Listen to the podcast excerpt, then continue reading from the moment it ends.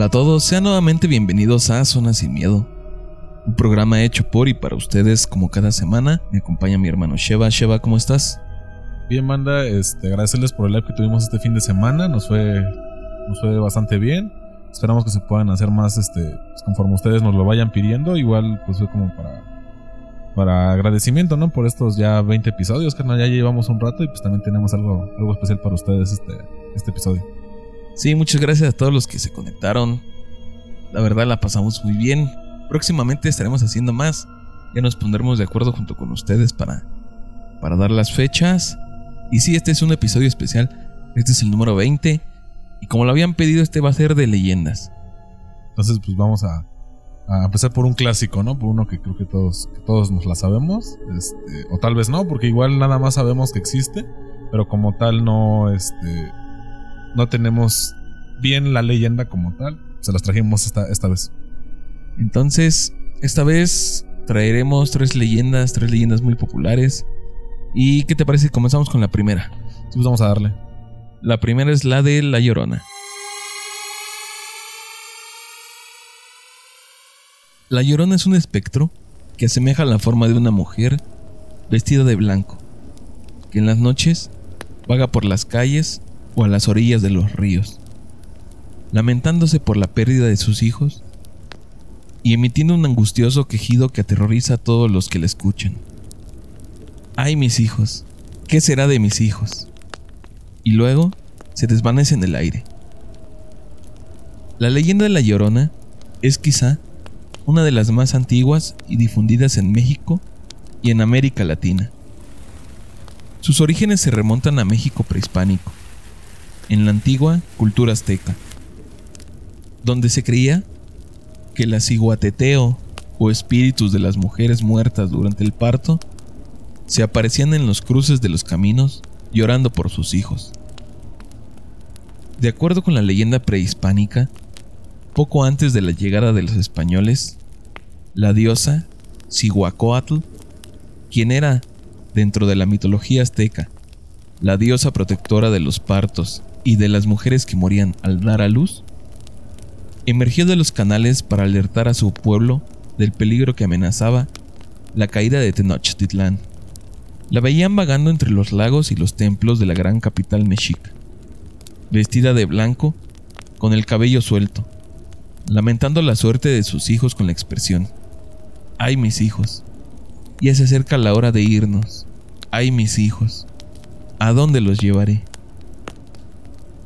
Ya en la época colonial, los pobladores de la Ciudad de México seguían reportando la aparición del fantasma errante de una mujer vestida de blanco que recorría las calles lanzando aterradores alaridos. Pasaba por la Plaza Mayor y luego seguía hasta el lago de Texcoco, en donde se desvanecía entre las sombras.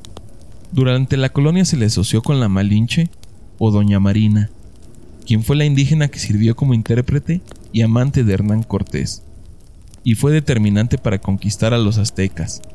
Se decía que su fantasma rondaba las calles llorando y gritando arrepentida por haber traicionado a su pueblo.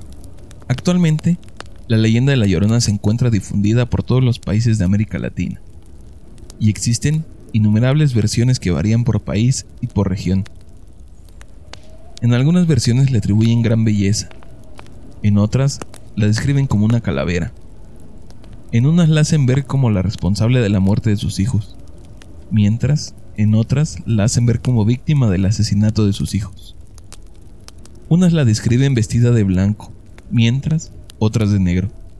En fin, se puede afirmar que la leyenda de La Llorona tiene una versión adaptada de acuerdo al sentir popular de cada pueblo o región donde se encuentra arraigada.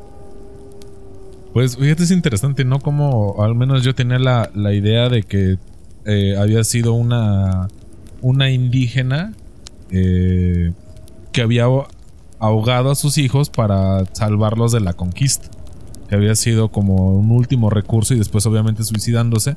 Pero se supone que al entrar al Mictlán no la dejaron acceder y la maldijeron por, por esta acción de matar a sus hijos y por eso la mandaron a andar errando por, la, por todos los ríos hasta que encuentre los cadáveres de sus hijos y pueda, pueda acceder, ¿no? Pero ahorita nos, lo que nos refiere la leyenda es que originalmente era la, diosa que se encargaba de, de, llevar a las madres que morían en labor de parto y que ella realmente lo que quería anunciar era que los españoles venían y salvaba a su pueblo, no era, o sea, veía a sus hijos como un pueblo y no a sus hijos como hijos sanguíneos. Sí, es demasiado interesante porque si lo ponemos así a grandes rasgos, o sea, el, independientemente de la cultura que tú tengas, a la que pertenezcas, el hecho de matar a tus hijos, pues es algo aberrante, ¿no? Sí, claro. Es algo muy mal visto y algo que pues, sí es, sí se tiene que castigar. Y casi siempre pensamos o creemos que si no es esta vida es en la otra. Y entonces creo que este es el principal desarrollo de esta leyenda, que es el alma en pena de una mujer que hizo una mala acción en vida y que la va a pagar por la eternidad. Y entonces su calumnia es andar penando el resto de la eternidad por sus hijos. Entonces me, me gusta mucho esta leyenda y es de las más populares en México porque aquí todo mundo o la mayoría conocemos o hemos experimentado el escuchar a la llorona. Sí, bueno, yo ya lo, comentaba en un, en un, episodio anterior, que yo en algún momento la llegué a escuchar. Eh, como tal, no es el lamento de ay mis hijos. Tal vez la, leyenda se popularizó así. Pero bueno, al menos lo que yo escuché, que, que sí, sí es un lamento que te hiela la sangre. O sea, te, te deja inmóvil porque no crees el, el, dolor que te emite ese llanto. O sea, es un alarido demasiado, demasiado agudo, demasiado fuerte y te digo, yo en ese momento no sabía la, esta creencia que entre más lejos se escucha el ruido, más cerca está de ti. Y yo en su momento la escuché muy lejos y se iba acercando hacia donde yo estaba. Pero pues por este, este miedo, pues no, no pude hacer otra cosa pues más que enconcharme y este... Y agarrar un peluche que, tenía eh, mi compa con el que me había quedado ese día, que bueno, rápido para la gente que no había escuchado ese, ese episodio yo me quedé en casa de un amigo porque en mi casa no había nadie y yo no traía llaves para entrar. Entonces nada más dejé una nota y me fui a quedar a la casa de, este compa. Nos quedamos en su sala. Somos más colchonetas y pues ahí nos quedamos dormidos. Eh, y él me da, pues en, broma, me da un peluche que le había regalado su novia, que era cuando se habían puesto de moda esos peluches que cuando les apretabas una mano, decían alguna frase o algún poema, pero este oso en particular decía el Padre Nuestro. Entonces él me lo da y pues yo nada más a juego pues, lo, tomo y lo dejo a un lado. Pero ya en cuanto avanzada la madrugada, él estamos platicando, se queda dormido y yo empiezo a escuchar los lamentos. Entonces yo creí que era una broma por parte de mis compas porque son dos hermanos. Entonces en un principio pues como que lo tomo a juego, pero conforme va avanzando el, ruido se va acercando hacia mí y digo, ya güey, o sea, ya estuvo, ¿no? No, no es, ya no es gracioso, ¿no? Pero al final de cuentas, cuando ya lo siento muy cerca, de hecho lo pateé. O sea, mi compa, algo curioso, él dormía así como en posición fetal y no le encontraba la cabeza. Entonces yo por mi desesperación lo pateé. No me paré, sino nada más así me giré y lo pateé y no se movía. Entonces lo, lo más rápido que pude hacer, aparte de ponerme yo a rezar, era agarrar este, este peluche y le apreté la mano. Entonces yo me, dormí, bueno, o sea, lo, lo agarré, lo abracé me tapé pues, con, la cobija que tenía en ese momento y me quedé dormido. Al día siguiente le, digo, oye, güey, la neta, pues sí estuvo muy mal pedo tu, broma. Y me dice, no, güey, o sea, y ya le, cuento lo que había pasado. Dice, no, o sea, yo estamos platicando de tal cosa. Pues yo vi que te callaste, dije, ya se durmió, yo me quedé dormido y pues hasta ahorita que me desperté, pero pues realmente yo no escuché nada. Entonces, también he, escuchado o me han contado de personas que también la han oído en cuerpos de agua. O sea, que, es lo curioso, ¿no? Que sí se acercan a donde antes o hubo un río o todavía sigue corriendo ese río por ahí. Sí, como comentas, la mayoría de personas que también a mí me han relatado sus experiencias con la llorona, todos coinciden en que no dice ay mis hijos, solo dice ay. Y es un lamento pues totalmente doloroso porque dice que les eriza los vellos del, del cuerpo. Sí, te, paraliza por completo. O sea, sí es una. De verdad es un lamento único. Entonces, y esto no solo se da en México, ya sabemos que se da en otras partes de Latinoamérica, incluso en otras partes del mundo. Y esta leyenda yo creo que es la más popular mexicana, junto con la de la planchada, yo creo que son las dos leyendas más grandes que tenemos. Sí, o, también la, esta, eh, ah, no recuerdo cómo se llama, del maniquí que está vestido de novia en Chihuahua. Ah, la Pascualita. La Pascualita, sí, también esa, esa leyenda este, igual está, está interesante. Igual yo creo que para otro especial lo tenemos. Igual no sé si quieran este decirlos. Ahorita lo hicimos pues al, programa 20 porque creemos que ya es un número considerable. Este, todavía tenemos otras dos, dos, leyendas. Si quieren que hablemos también de la Pascualita. O este, cada cuánto también quieren que, que los hagamos. Cada 10, cada 20, cada 5, no sé. Dependiendo pues ustedes si quieran también que sean nada más regionales mexicanas. Que sean de Latinoamérica o que sean del mundo. Porque también eh, pues hay varias partes del, del mundo que tiene tanto zonas como leyendas que sí son bastante interesantes. Sí, como les decíamos en programas anteriores, si ustedes a lo mejor no han tenido una experiencia de este tipo, pero conocen una leyenda de su región o alguna leyenda popular de donde viven, entre su familia o su región, háganosla saber y también la vamos a contar aquí en el próximo especial. ¿Qué te parece si de una vez nos vamos con la segunda? Sí, pues vamos a, a darle a la segunda.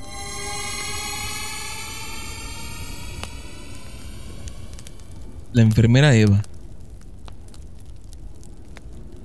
Dicen que en una ranchería cercana a la ciudad de Tijuana vivía una enfermera llamada Eva. Era muy conocida y respetada porque ayudaba a los enfermos y a los accidentados. Sin importar la hora, iba donde se lo pidieran. Cierto día llegó a su casa una señora que le robó muy angustiada. Señorita Eva, mi esposo está muy enfermo. Necesita que lo atiendan. Por favor, venga a verlo. ¿Qué es lo que tiene? preguntó la enfermera. Ha tenido mucho dolor de estómago. Toda la noche se estuvo quejando, respondió la mujer. ¿Por dónde vives? Cerca de la rumorosa, contestó. Está algo lejos, dijo la enfermera. Primero voy a ver una vecina que también está enferma, pero dime cómo llegar y en cuanto me desocupe, iré para allá. La señora le dio las señas del lugar y se fue. Mientras tanto, la enfermera tomó su maletín y se dirigió a la casa de su vecina. Terminada su visita, salió rumbo a la rumorosa, caminando bajo el calor intenso del mediodía, pero en su prisa por llegar a donde la esperaban, equivocó el camino no veo ninguna casa, pensó preocupada. Estoy segura de que me dijo que era por aquí. Ya habían pasado varias horas desde que saliera de su casa y pronto oscurecería. Tenía hambre y sed porque el agua que llevaba se había terminado. Aún así, trató de no desesperarse. Levantó la vista y no miró otra cosa que piedras formando los enormes cerros de la rumorosa. Una sensación de temor la invadió, porque sabía historias de ese lugar en las que se hablaba de aparecidos, brujas y quién sabe cuántas cosas más. Decidió volver a caminar y guardando su miedo se metió entre aquellos cerros. Con la noche, las enormes piedras que se encontraban por todos lados se transformaban en horrendas personas y animales que gritaban su nombre. Eva, la mujer echó a correr desesperada entre las rocas hasta que sus pies resbalaron y no supo más de sí. Con los días, los vecinos fueron a buscar a Eva a su casa, pero no la encontraron. No volvieron a saber de ella hasta que en las curvas de la rumorosa vieron a una mujer vestida de blanco que pedía ventón. El camino era tan difícil que nadie podía detenerse, pero aún así, cuando menos se lo esperaban, aparece sentada a un lado del que iba manejando. El susto que se llevaban. La mujer se quedaba muda y siempre desaparecía frente al panteón. Se dice que todos estaban tan espantados que ya no querían pasar por aquellos lugares, pues corría el rumor de que era la enfermera muerta. Otros cuentan que en la Cruz Roja de Tecate, muchos pacientes han sido atendidos por una misteriosa mujer que era muy cuidadosa en las curaciones y desaparecía siempre que llegaba la enfermera de turno. A pesar del susto que les dio ver cómo se desvanecía, la mayoría coincide en que siempre los favoreció. Mucha gente ha acudido con el padre para que ayude a la enfermera en pena, pero, como nadie sabe dónde murió, no han podido hacer nada. Así, la muerta seguirá vagando por los caminos de la rumorosa durante muchos años más. Pues es interesante, ¿no? Como eh, pues esta persona por tratar de hacer su labor desafortunadamente se pierde y, y, al final de cuentas ella sigue ayudando pacientes, ¿no? Yo creo que se empareja un poco con la leyenda de la planchada, que también varios, en varios hospitales públicos la, la han visto y hay, hay testimonios de muchos pacientes que, que confirman que entra una enfermera de aspecto muy delgado a, a revisarlos y, y, les... Tal vez son personas con enfermedades casi terminales y les da un consuelo, les dice, no, no te preocupes, vas a salir adelante o te vas a poner bien, no es tan delicado como tú crees, le da palabras de ánimo y desaparecen. Bueno, o sea, supuestamente sale haciendo su demás rondín y cuando llega la enfermera en turno, eh, le comentan que ya había pasado otra enfermera, la cual pues no no identifican, pero las personas al final del día sí, sí se recuperan de esas enfermedades terminales. Entonces yo creo que también esta, esta enfermera hace esa, esa labor de, de procurar y de cuidar a, los pacientes que tal vez están muy desesperanzados, ya están muy impacientes, ya perdieron toda la fe en, en reponerse y ya yo creo que les devuelve esta pues estas ganas de, de seguir luchando contra su enfermedad. Sabemos que es desgastante tanto como para el paciente como para la familia. Pero en este caso, pues el paciente es el que lleva la mayor carga. Y más cuando, como comentas, son enfermedades terminales. Que el mismo paciente sabe que pues, probablemente ya no, ya no llegue a salir del hospital. Entonces de repente llega esta enfermera, que todos coinciden. El, el, la forma en que se le conoce la planchada, pues es por su uniforme, ¿no? Que sí. todos coinciden en que lo único que distinguen de ella es que su uniforme, pues está muy pulcro, muy pulcro, muy bien planchado y digamos que como nuevo, porque nadie sabe sus facciones. Yo en todas las leyendas y en todos los relatos que he escuchado de la planchada, nunca he escuchado que que den descripción de sus facciones, de cómo es ella o algo sino solo es la silueta y el uniforme el que ven. Y que esta mujer los atiende, les ayuda, los consuela, que inclusive les llega a dar medicamentos, los medicamentos que ellos necesitan, y posteriormente entran las enfermeras de turno y los pacientes les dicen, no, es que ya vino una señorita antes que tú, quien ya me dio la asistencia o ya me dio mis medicamentos o X cosa. Y él dice, no, pues es que en la mayoría de los relatos que he escuchado siempre coinciden que yo soy la única a cargo aquí de usted. Sí, de este piso. Y dice, no, es que ya vino anteriormente una señorita que fue la que hizo esto y lo otro. Y las enfermeras pues no, nunca se explican. Pero en el fondo saben quién es. Sí, claro. O sea, creo que este, esta leyenda va más allá, la de la planchada, porque es una enfermera que se aparece pues prácticamente en todos los hospitales. Es alguien que tiene pres casi una omnipresencia porque está en distintos hospitales. Me gustaría saber bajo bajo qué condiciones se da su aparición o en qué personas llega a aparecerse esta persona. Pero volviendo a lo de la leyenda que acabamos de leer, me es muy triste porque pues esta mujer salió pues queriendo cumplir su labor y no regresó a casa. Entonces, eso sí sí está muy triste porque pues, ella iba con, con la mejor de sus intenciones de llegar a ayudar a esta persona. Quién sabe que haya sido de la persona del, de esta leyenda, ya que la, la enfermera nunca llegó. Pero el hecho de que ella en su labor haya perdido la vida se me hace algo muy honorable.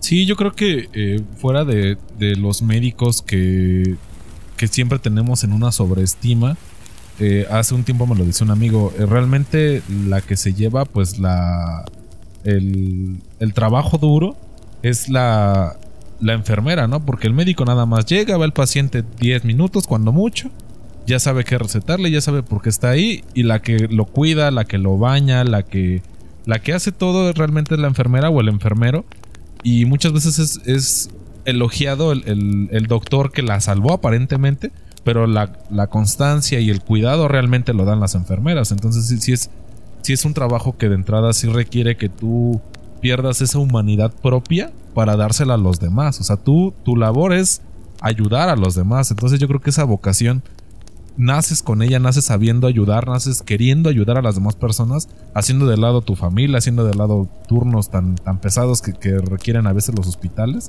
Y más lo, lo, hemos visto con ahorita con este con la, la pandemia. No sé si sepan, bueno, eh, a las personas que no, no cuenten o, no tengan a alguien en el sector salud, cuando fue la pandemia en su punto más, este, más pesado en el 2020, muchas enfermeras desafortunadamente perdieron la vida y dentro, al menos de lo que es mi familia que está en el IMSS, en el Instituto Mexicano del Seguro Social, les hacen, por hospital, les hacen una guardia. La guardia consiste en que cuando fallece la enfermera, por lo general fallecen casi en el hospital donde ellas estaban atendiendo, eh, la funeraria entra pues para retirar el cuerpo y el cuerpo hace un rondín dentro del estacionamiento del hospital y atrás del, este del rondín que hacen eh, va una ambulancia. La, hacen un rondín, bueno, hacen un círculo y la ambulancia va atrás de la carroza. Y llaman a todo el personal del hospital a que salgan al patio para dar un, bueno, un minuto de aplausos en lo que se despide la carroza, se despide el cuerpo y abandona el, el lugar. Entonces, la verdad es que es una ceremonia que yo tuve la oportunidad de verlo en, en video y sí se te, o sea, se te corta la voz, güey. O sea, sí, sí son personas que de plano sí viven para servir y es algo que desafortunadamente muchas veces no valoramos, hay veces que nos quejamos mucho pues del trato que a veces nos dan, pero no sabes que está dejando a sus hijos, no sabes que está dejando al lado eh, también su familia, su, su intimidad personal por estar apoyando a personas que desafortunadamente están cayendo en una enfermedad, ya no sea terminal, pero sí muchas veces muy complicada, que eh, incluso la, familia también se hace a un lado, ¿no? Pero los que no se hacen a un lado son los enfermeros. Entonces, yo creo que también esta, esta enfermera, pues, sigue haciendo su labor en esta parte, pues, de, de Chihuahua. Eh, bueno, de Campeche, ¿no? Creo, que es esta, este, esta leyenda. Eh, sigue haciendo su labor. Sí, en realidad también me llama mucho la atención la parte en que comentan que se sube a los autos o al transporte y se bajan del panteón. ¿Por qué se bajan del panteón? O sea, si, si nos remontamos a otras, otros relatos, otras experiencias, casi siempre, pues, quieren terminar su... Lo que tenían pendiente, ¿no? Como en este caso que la enfermera tenía pendiente el llegar a esta casa a atender a este paciente. Uno se imagina que la enfermera, pues, digamos que se aparece para tratar de llegar a esta casa. O sea, yo lo que interpreto que a lo mejor se podría dar que la enfermera se... No sé si se aparezca en este lugar de la rumorosa que es en Baja California. Baja California. Que se aparezca en la carretera, pida el aventón, pero su objetivo sería llegar a la casa donde no llegó. Llegar a ese lugar para tratar de atender al paciente.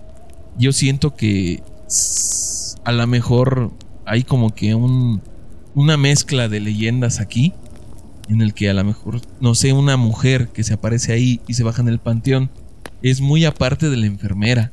Eso es a mi interpretación. Es que, es que también yo creo que igual el hecho de que tú no descanses en el camposanto, porque al final de cuentas se supone que los camposantos son asignados y previo a que se construya un panteón, son bendecidos para que las almas descansen y encuentren la luz. Entonces, al hecho de ser una persona completamente de luz, como es una profesión tan noble como un enfermero, eh, que no haya encontrado su cuerpo, tal vez el descanso donde merece una persona que se dedicó a servir a los demás, tal vez por eso se desaparezca en el panteón. Porque al final, por una parte, eh, entra al panteón y por otra parte, este sigue atendiendo personas en los hospitales. Antes de pasar a la siguiente historia, quiero enviarles un afectuoso saludo y un abrazo a toda la gente que trabaja en el sector salud. Sabemos que hacen una labor muy noble y quiero darle las gracias por todo lo que hacen. Y en realidad es una vocación muy difícil. Entonces mis mayores respetos a todos ellos. Bueno, pues vamos a, a continuar eh, con la, la, siguiente leyenda, DJ. No sé qué tenemos. Pues cerramos con la última leyenda de este episodio especial, y es la siguiente.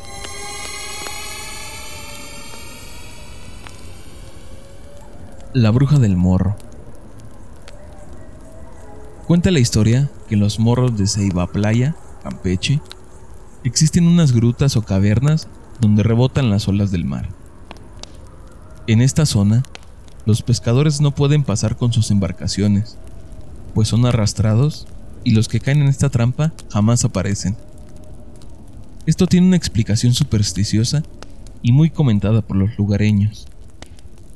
Resulta que hace mucho tiempo en este poblado, la comunidad que lo habitaba desde hace muchos años, notaban que de noche a la mañana familias enteras simplemente desaparecían del poblado. Al principio no era tan extraño que las familias emigraran por motivo de búsqueda de trabajo, pero en este poblado, la desaparición de familias era muy frecuente. Los lugareños notaron y se fijaron que estos iban desapareciendo en forma consecutiva de casa en casa. Esto alarmó a los habitantes del pueblo, quienes decidieron contratar a un hechicero para que descifrara el misterio. El fulano muy reconocido por dominar la magia blanca en pro de la comunidad, después de varios días, realizó una reunión para notificar al pueblo el resultado de su trabajo. Sorprendió a los pueblerinos cuando les dijo que la razón por la que las familias desaparecían sin dejar rastro era porque el pueblo era visitado por un ser maligno con apariencia humana, la cual devoraba a toda la familia. De esta manera, no dejaba sospecha alguna. Mas el hechicero no era capaz de atraparla, sino hasta el momento de que estuviera engullendo a sus víctimas, ya que era el único momento en que se despojaba de su apariencia humana. El experto brujo ideó un plan en el cual sería expuesta la familia que en el orden cronológico continuaría para la bestia. Cuidadosamente planearon con todos los miembros de la familia la forma en que atraparía al ente demoníaco, conocido como Lei Shawu. Para esto, se incorporaría a la casa como un miembro más de la familia. Uno de esos días llegó a la puerta a tocar una viejecilla inofensiva y de mirada triste, la cual argumentaba que estaba de paso por el pueblo y que no tenía dónde pasar la noche, y pidió que si podía pasar la noche en cualquier parte de la casa. La familia, al ver sus rasgos y la desprotección, aceptó gustosa de dar posada a la viejecilla, sin sospechar que esa noche corrían un gran peligro. Astutamente el hechicero, no muy convencido, se preparó sin avisar a la familia para no alertar a la bestia. La viejecita muy apacible ubicó su jacal a la entrada de la puerta trasera que llevaba a los baños de la humilde casa. Pasada la medianoche, el hechicero notó que uno a uno los miembros de la familia iban saliendo directo a las letrinas, con signos en sus rostros típicos de un dolor de estómago. Al notar el hechicero tal situación, se preparó con sus herramientas de trabajo y salió al lugar donde reposaba la viejilla. Pero se llevó una gran sorpresa al ver que allí solo había un bulto de pellejo. Inmediatamente tomó tal pellejo y rezando unas oraciones, lo rellenó de sal y acto seguido procedió a juntar una gran cantidad de bejucos, los cuales mojó con agua bendita. Corrió sigilosamente al baño y encontró un animal con forma demoníaca, con la boca abierta, más grande que la de un ser humano, ya que tenía engullido a un miembro de la familia. Sin darle tiempo alguno a la bestia, la envolvió con las ramas antes preparadas y le echó un conjuro. Las ramas inmediatamente se convirtieron en cadenas, las cuales lo atraparon y sujetaron sin que pudiese escapar. Los habitantes del pueblo encerraron a la vieja y Shau en las grutas para que se ahogara cuando subiera la marea, ya que al hacerlo se inundaban por completo. De este modo, la bruja se ahogó encadenada por el conjuro, no sin antes lanzar un grito de amenaza de que regresaría a vengarse. Dice la leyenda que el hechizo del brujo solo fue por 300 años y que en estos tiempos está por romperse el hechizo. ¿Verdad o mentira? Eso solo el tiempo lo dirá. Y veremos si se repiten las desapariciones de familias en este poblado. esperemos solo sea una leyenda. Pues es, es interesante, ¿no? Como eh, al final, pues sí hay una persona que puede dominar un ente como este. Y. Y como, o sea, su. No sé, tal vez él pensó que era como un tipo de nahual, ¿no? Para que se desprendiera de su piel humana, la dejaran a un lado y, bueno, al menos lo que se tiene de las leyendas de los nahuales es que se supone que si le salas el pellejo ya no se lo puede volver a, a poner, ¿no? Entonces él, primero, antes que nada, para que no vuelva a su forma humana o, conocida, le quema el, traje, por así decirlo, y luego va a, encadenar a este, a este ser, ¿no?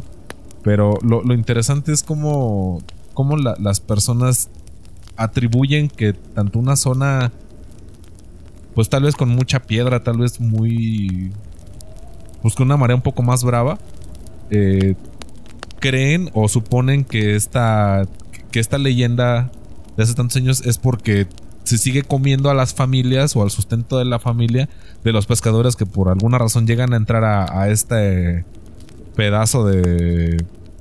No es playa, sino de... ¿Cómo, cómo se llaman este? Riscos para que se pierdan en cuanto a a que jamás vuelvan a sus casas. O sea, porque la leyenda al iniciar dice, pues, las personas que entran ahí ya no vuelven a salir nunca. Sí, es muy interesante esta leyenda porque desaparecen familias enteras, ¿no? Sabemos que pues, hay desapariciones en todos lados, desafortunadamente, pero son desapariciones aisladas. O sea, es muy difícil, por ejemplo, aquí en la ciudad, que llegue a desaparecer una familia entera y nadie sepa de ellos. Y por lo que leímos en esta leyenda, esto data de pues, hace 300 años, porque dice que en tiempos recientes es cuando se cree puede regresar esta bruja.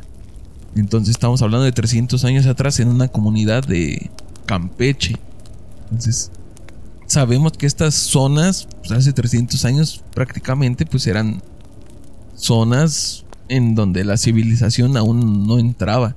Entonces, me imagino que para todo el, todo el poblado de ahí, pues el hecho de que se desaparecieran familias enteras, pues era algo muy escandaloso. Inclusive hoy en día, si tú de repente escuchas que desapareció una familia entera, es un hecho que sí se hace un escándalo porque no es posible que cómo desaparezca una familia entera. Y entonces contactan a esta persona y esta persona pues más o menos tiene una idea de qué puede estar sucediendo. Comienza a elaborar un plan, lleva su plan a cabo y afortunadamente pues sí, sí tiene éxito este plan. Pero pues, no sabemos a cuántas familias ya, ya se había llevado esta persona, a cuántas había devorado. Entonces es un ente que se alimenta totalmente pues, de, los humanos, no, no tanto como de su energía o, o su sangre, como de repente se cree, sino de todos ellos. O sea, era como, como un monstruo que devoraba a los humanos enteros. Pero era, era como una especie de nahual, ¿no? Porque al final, si. Bueno, contándolo o partiendo de lo que platica la, leyenda, es que es una viejita que se aparece en una casa pidiendo asilo porque tal vez es una noche muy fría o nada más está de paso y las personas le dan morada. O sea, tú cuando ves a una persona mayor, pues no tienes como que la duda de que sea una persona, ¿no? O sea, tú vas con tu con tu confianza en que la persona pues es lo que es. Pero este ente o a lo que se habla de los nahuales es de que tienen mitad humano, mitad un tipo de animal. Pero a lo que habla el relato de que llega un punto en el que abre la boca del tamaño de una persona. O sea, de entrada ya, ya estás hablando de que no hay un animal, al menos terrestre, que cuando abra la boca entre un humano completo, así sea un humano de unos 50. Es como si fuera una, una boa, ¿no? Ya ves que ellas tragan a su presa completa. Sí, pero la tragan de lado, güey, no completa. Entonces, sí es espeluznante imaginarte que, que exista algo que pueda devorar a un humano completamente y. Y no solo uno, sino toda una familia entera, que sabemos que una familia mínimo son tres personas. Sí. Y en estos tiempos y en esa región, podemos asumir que eran las familias entre cinco o seis habitantes. Mínimo comer seis personas por noche sí se me hace algo muy descabellado. Es una leyenda muy, muy impactante. Y esperemos que sí realmente solo sea una leyenda, ¿no? Sí, porque de qué otra forma, como lo mencionas, ¿no? Tal vez en esos tiempos desaparece una familia y desafortunadamente por el.